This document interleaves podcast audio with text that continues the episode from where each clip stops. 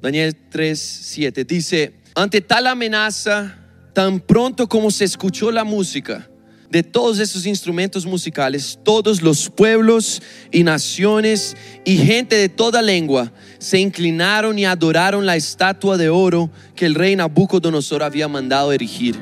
Pero algunos astrólogos se presentaron ante el rey y acusaron a los judíos. Verso 12. Pero hay algunos judíos a quienes su majestad ha puesto al frente de la provincia de Babilonia que no acatan sus órdenes, oh rey. Ellos no adoran a los dioses de su majestad, ni a la estatua de oro que mandaste erigir. Se trata de Sadrach, Mesach y Abednego. Verso 13, lleno de ira, Nabucodonosor los mandó llamar. Cuando los jóvenes se presentaron ante el rey, Nabucodonosor les dijo, ustedes tres, es verdad que no honran a mis dioses ni adoran a la estatua de oro que he mandado erigir. En cuanto escuchen la música de los instrumentos musicales, más les vale que se inclinen ante la estatua que he mandado hacer y que la adoren. De lo contrario, serán lanzados de inmediato a un horno en llamas y no habrá Dios capaz de librarlos de mis manos. Ahora escucha conmigo los últimos versos, 16 a 18. Sadrach, Mesach y Abednego le respondieron a Nabucodonosor, no hace falta que nos defendamos ante su majestad si se nos arroja el horno, al horno en llamas, el Dios al que servimos, Él sí puede librarnos del horno y de las manos de su majestad. Pero aún si nuestro Dios no nos libra, sepa usted que no honraremos a sus dioses ni adoraremos a su estatua. La generación que Dios está buscando es una generación que está dispuesta a morir por causa del Evangelio. Aún si nuestro Dios no nos libra, nosotros no adoraremos. La generación que agrada el corazón del Padre, que hace que Jesús descienda del cielo y aparezca en el horno de llamas contigo, es la generación que llega al horno de llamas, al horno de fuego. Es la generación que pasa por problemas por ser radical y por seguir a Jesús. Nosotros nunca vamos a ver Jesús descender y aparecer por nosotros cuando no nos metemos en problemas por seguir a Jesús. De pronto nuestra vida ha estado muy cómoda. Nuestros valores muy escondidos. Y por eso caemos bien a toda la gente que nos conoce. Qué coraje, qué valentía. ¿Sabes? Quiero hacerte una pregunta. ¿Qué ha pasado con la iglesia de Cristo? Porque es la iglesia de Cristo. Cada iglesia puede tener un nombre ahí afuera. Tú entras, tú ves un nombre aquí en la entrada, pero te digo, es la iglesia de Cristo. Y entonces, ¿qué ha pasado con la iglesia que se supone que pertenece a Cristo, que no tiene propia voluntad, que se adhiere completamente a sus palabras, a sus principios, a sus preceptos? El rey dio un, decreto, todos, manden a traer todos los gobernadores, los jueces, los magistrados, todos los sátrapas, todos los magos, todos del reino, manden venir todos. Es como si hubiese una reunión de todos los líderes de una nación. Y el rey dijo, todos los ciudadanos comunes y ellos se van a doblar cuando suene la música cuando suene la música, todos van a saber qué tienen que hacer. La misma canción, lo mismo de siempre. Ellos estaban delante de una multitud de personas y todos doblados, doblegados, arrodillados en el piso, menos tres hombres, puedes verlos ahí, delante de una estatua, una imagen gigantesca y eso representa muy bien lo que está pasando en esos días. Y dice, y dice el texto, luego les ordenó el rey a los sátrapas, prefectos, gobernadores, consejeros, tesoreros, jueces, magistrados y demás oficiales de las provincias que asistieron a la dedicación de la estatua que había mandado construir. Para celebrar tal dedicación, los sátrapas, prefectos, gobernadores, consejeros, tesoreros, todos se reunieron ante la estatua. Estaban todos ahí. Las personas más importantes. Es como si te pusieran, tuviese un, tuvieras un cargo muy importante, una posición importante, y estás delante de las personas que has visto en televisión, las personas que mandan en el país, estás delante de las personas más importantes de la nación. Y en ese momento, tú tienes que tomar una decisión.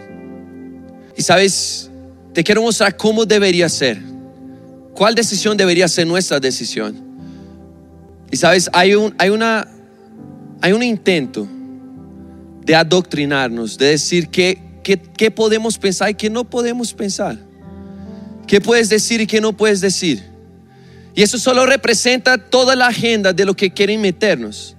Y las empresas se han rendido, Hollywood se ha rendido, las películas se han rendido, todo el mundo se ha rendido, aún las iglesias, algunas iglesias, se han rendido. Pero en ese momento es cuando nosotros tenemos una oportunidad. Y no es dejar de amar a nadie, es llamarnos seguidores de Cristo. Cristo fue el que nos enseñó el amor. Pero yo vi un video esta semana y quiero preguntarte. Habían dos amigos y esos dos amigos estaban hablando y de la nada empiezan a ver que viene un ciego. Y él tiene, obviamente, su varilla. Entonces él está caminando y, se, y hay un abismo. Hay un abismo ahí literal. Y entonces uno de ellos dice, hey, hablemos. Salvemos la vida de él lo conocemos, ellos dicen el nombre y dice, tenemos que hablar, vamos a llamarlo y avisarle que está en peligro. Y el otro dice, no, cállate. ¿Quién sabe, pues no le guste que nosotros le hablemos? ¿Quién sabe se sienta mal con nosotros y después ya no quiera ser nuestro amigo?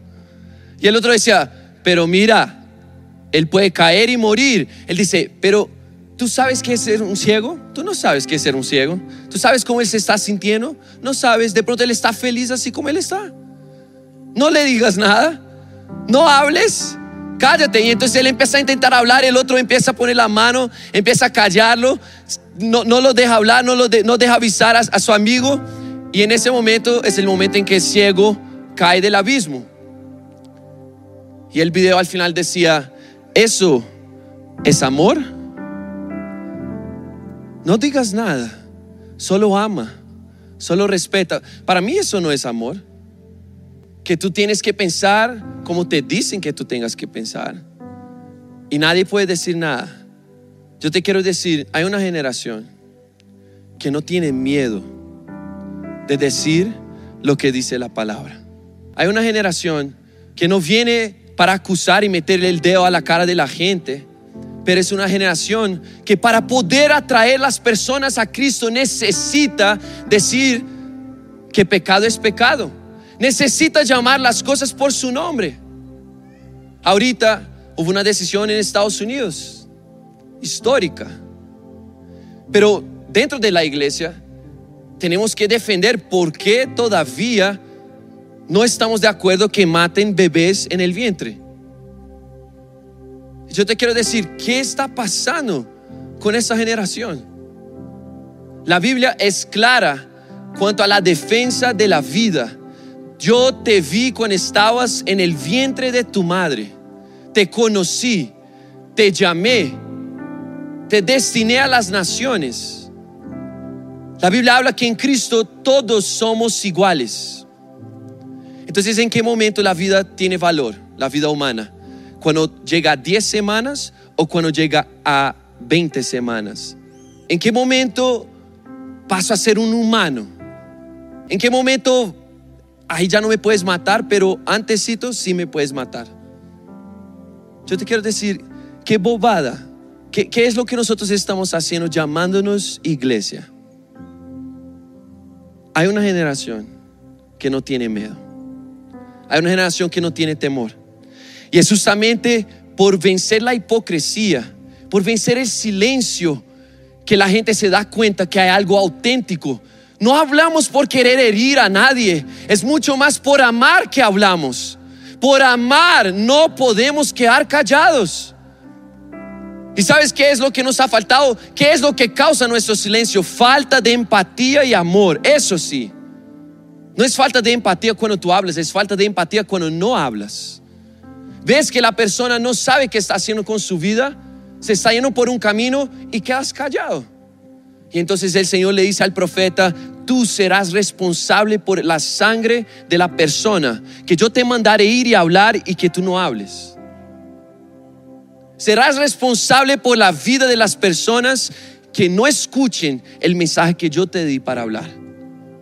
Pero sabes, Sadrach, Mesach y Abednego llegaron a ese momento, pero hubo una historia detrás. Y la historia no empezó en ellos mismos, empezó en un otro joven llamado Daniel. Quiero que tú leas conmigo rápidamente Daniel capítulo 1, verso 3 dice, además el rey le ordenó a Aspenaz, jefe de los oficiales de su corte, que llevara a su presencia a algunos de los israelitas pertenecientes a la familia real y a la nobleza Debían ser jóvenes apuestos y sin ningún defecto físico, que tuvieran aptitudes para aprender de todo y que actuaran con sensatez, jóvenes sabios y aptos para el servicio en el palacio real, a los cuales Aspenaz debía enseñarles la lengua y la literatura de los babilonios. El rey les asignó raciones diarias de la comida y del vino que se servía en la mesa real. Su preparación habría de durar tres años, después de lo cual entrarían al servicio del rey. Ahora lee conmigo el verso 8. Pero Daniel se propuso no contaminarse con la comida y el vino del rey. Así que le pidió al jefe de los oficiales que no lo obligara a contaminarse. Todo empieza con la decisión de un joven, un joven, una persona que diga, yo voy a ser, voy a ser fiel a mis principios. Voy a ser fiel a los principios de la palabra. Yo sí voy a creer lo que digo que creo.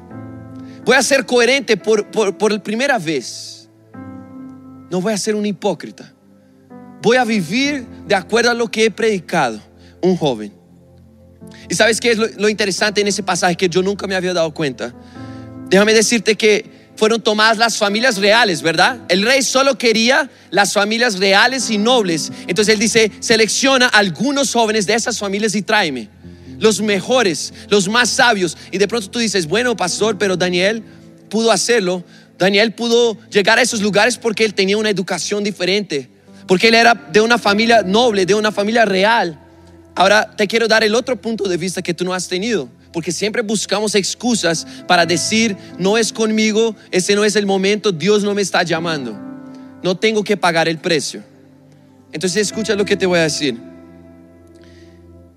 Daniel estaba en medio de muchos otros que también eran de las familias reales y de los, de, los nobles que habían entregado los principios del Señor.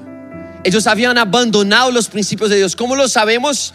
Daniel fue el único que no comió la comida del rey junto con sus tres amigos. Daniel fue el único que tomó la decisión de hablar. Entonces estamos delante de dos opciones. No es más que decir que de todos los que fueron llevados, todos se corrompieron, solo Daniel no se corrompió. Y entonces estamos delante de dos opciones. La primera, todos eran judíos que se habían corrompido. ¿Por qué la nación de Israel fue llevada cautiva a Babilonia? ¿Se acuerdan? Porque habían abandonado a Dios. Abandonado a Dios. Estamos delante de dos opciones. Todos esos jóvenes que el rey seleccionó se habían corrompido y solo Daniel fue fiel o estamos delante de una segunda opción y más peligrosa y que más se parece a los días actuales. ¿Quieres escuchar? La segunda opción es, de pronto, en medio de esos jóvenes, habían otros tan sinceros en su decisión de seguir a Dios y amar a Dios como Daniel, pero tuvieron miedo de pedir que se les diera otra comida. Miedo. El miedo te puede matar. El miedo puede quitar tu llamado. El miedo puede hacer que una generación, 49 años en Estados Unidos, con una ley, con, una decisión de la corte, perdón, que vino a causa de una mentira. No sé si tú conoces el caso, pero la abogada hizo que la mujer mintiera acerca de su, de su abuso para que pudiera la corte decidir y aprobar el aborto en Estados Unidos por 49 años. 60 millones de abortos en Estados Unidos en 49 años. Realmente yo no sé, yo sé por qué la gente defiende tanto el aborto y dicen que no es una vida. Porque cuando tú te deparas con el número de 60 millones de vidas que fueron tomadas. La única esperanza para defender tu punto de vista es decir que no es una vida. ¿Cómo más vamos a explicar eso? ¿Qué más vamos a decir? 60 millones solo en Estados Unidos. Tal vez había otros jóvenes sinceros en su decisión de seguir a Dios. Ellos eran judíos, no podían comer todo el banquete del rey. Era de su, de su religión. Y Daniel fue el único que habló. Pero, pero no quiero terminar aquí, sino que quiero que tú escuches lo que, lo que pasa enseguida. ¿Sabes? Dice que el jefe de los oficiales le ordenó a un guardia atender a Daniel, Ananías, Misael y Azarías. Y por su parte, Daniel habló en nombre de los cuatro. Daniel habló en nombre de ellos. Dice, por su parte, Daniel habló con esa guardia, con ese guardia y le dijo, por favor, haz con tus siervos una prueba de 10 días. Danos de comer solo verduras y de beber solo agua. Pasado ese tiempo, compara nuestro semblante con el de los jóvenes que se alimentan con la comida real y procede de acuerdo con lo que tú veas en nosotros. El guardia aceptó la propuesta y los sometió a una prueba de 10 días. Al cumplirse el plazo, estos jóvenes se veían más sanos y mejor alimentados que cualquiera de los que participaban de la comida real. Así que el guardia les retiró la comida y el vino del rey a todos ahora y en su lugar siguió alimentándolos con verduras. Porque Daniel habló. No has conseguido favor, ¿sabes por qué? En tu trabajo, en tu universidad, te sientes con miedo, no puedes hablar porque nunca has hablado porque te has callado. Eso fue lo que yo hice en mi universidad. Yo me callé. Si yo conocía a alguien en la clase, hablaba con esa persona, bien, pero yo tenía tanta cosa sucediendo en mi vida y, me, dije a mí mismo la excusa de que, bueno, de pronto no estaba conocer bien la gente ni, ni acercarme tanto, sino separarme, ¿no? Y yo llegaba a la clase, estaba en varias clases diferentes también, con varias personas diferentes. Cada clase era con personas diferentes. Y yo decía, no, pues también por eso y todo. Llegaba, asistía, me, hacía adelante, escribía todo. Y pues básicamente estuve cinco años. Y esos cinco años no hice nada. Creo que nadie se dio cuenta de que yo estuve allá. Y yo te quiero decir, no ha sido usado en pedir, en hablar, en resistir con sabiduría. ¿Y qué es lo que pasa con quien no resiste? terminas comiendo la comida del rey. Y después la alimentación de todos cambia, pero no porque tú hablaste, porque otro habló. Otro habló. Y la liberación vino de manos de otro. Y un avamiento sucedió en tu universidad, porque otro empezó una célula. Otro se preocupó con sus amigos. Otro empezó a predicar. Un joven que hable uno que se levanta en nuestros colegios.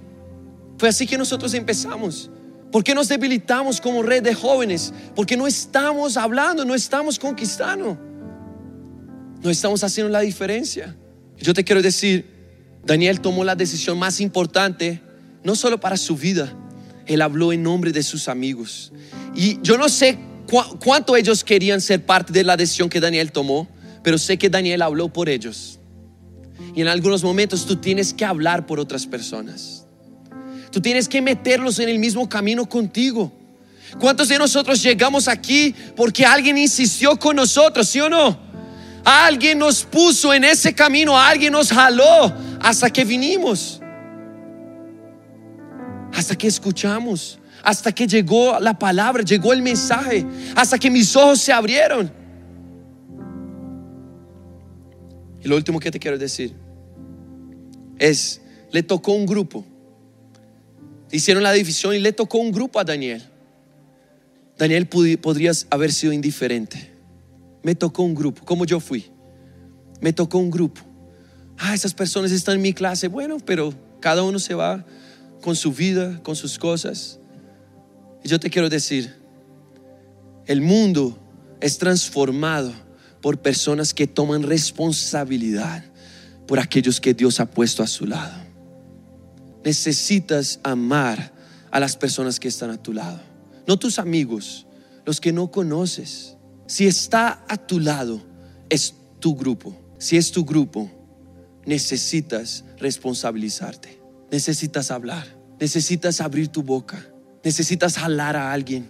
Daniel lo hizo. Y esos tres hombres no se arrodillaron ante la estatua. Y sabes, tú eres luz cuando tú estás llevando a alguien a Cristo o Cristo a alguien.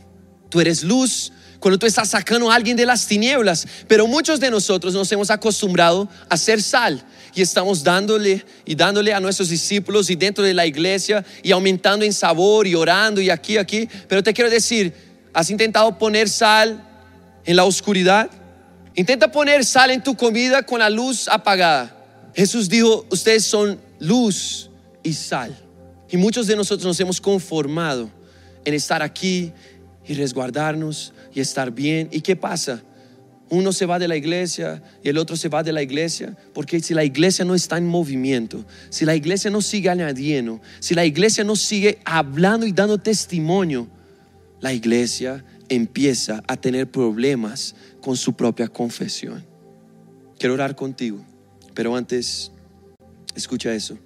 Entre estos jóvenes, Daniel 1.6, se encontraban Daniel, Ananías, Misael y Azarías, que eran de Judá, y a los cuales el jefe de oficiales les cambió el nombre.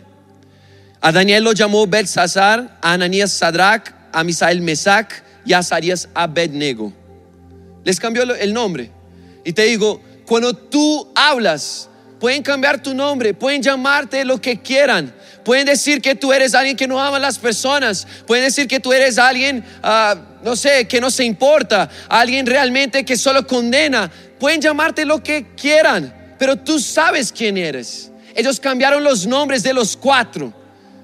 Daniel tenía un significado, Ananías tenía otro significado, Jehová favorecido, Dios es mi juez, ¿quién es como Dios? Jehová ayudado y todos los nombres que les pusieron después solo hablaban de las cosas del rey de, Babilonia. Pero no importaba. No importa cómo me llamen. Yo sé cuál es mi nombre. Yo sé quién soy. Yo sé qué creo. Ellos pueden cambiar tu nombre, pero no pueden cambiar quién tú eres. No pueden cambiar tu fe. Solamente aquellos que hacen eso van a estar en problemas, ¿no? Solo los que se levantan y hablan van a estar en problemas. Es verdad, es incómodo, es difícil. Pero solo los que se levantan y hablan tienen el derecho de tener a Jesús a su lado allí, en medio del fuego, en medio del problema. Y hermano, si eso es, está en problema, yo quiero estar en problema. Yo quiero estar ardiendo. Si Jesús va a estar conmigo cuando yo esté ardiendo, yo quiero estar ardiendo. Si Jesús no está conmigo cuando yo estoy fuera del, del horno, entonces, ¿qué estoy haciendo fuera del horno? ¿Sí me entiendes? No estoy diciendo que todos salgan hablando cosas que no deben hablar. Seamos sabios, pero no nos callemos. Si Jesús está dentro del fuego, ¿qué estoy haciendo fuera? ¿Qué estoy haciendo aquí intentando acomodarme y explicar por qué creo lo que creo? Porque no estoy de acuerdo con el aborto y más o menos intento ser bacano, intento que... Solamente los que se ponen en problemas son los que ven las bocas de los leones tapadas. ¿Estás listo para ponerte en problemas? Jesús te está llamando. Jesús te está llamando.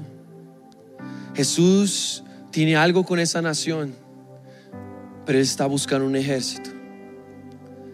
Jesús te está llamando. Jesús te está llamando y Él ama a cada uno de nosotros como nosotros nunca podremos amar a alguien. Pero te quiero decir, si tú estás dispuesto, Jesús te va a usar para cambiar las vidas de muchas personas, como usó a Daniel para cambiar las vidas de sus amigos. Él habló por ellos, danos otra comida. Y después ellos solitos fueron capaces de levantarse frente a una multitud que se doblegaba. Lo que estoy hablando hoy se llama indoblegables. Indoblegables. ¿Y sabes cuándo seremos indoblegables delante del mundo? Escucha eso. ¿Sabes cuándo seremos indoblegables delante del mundo? Cuando estemos doblegados delante de Cristo. Si te has doblegado tu vida y tu voluntad delante de Cristo, estás listo para levantarte delante del mundo. Estás listo para, para tomar una posición, para hablar. Ponte en pie conmigo, ¿será que lo puedes hacer? Espera, perdón, perdón. Jesús te está llamando. Si tú quieres, tienes la oportunidad de ponerte en pie hoy. Si tú quieres, tienes la oportunidad de ponerte en pie hoy. Y vamos a orar.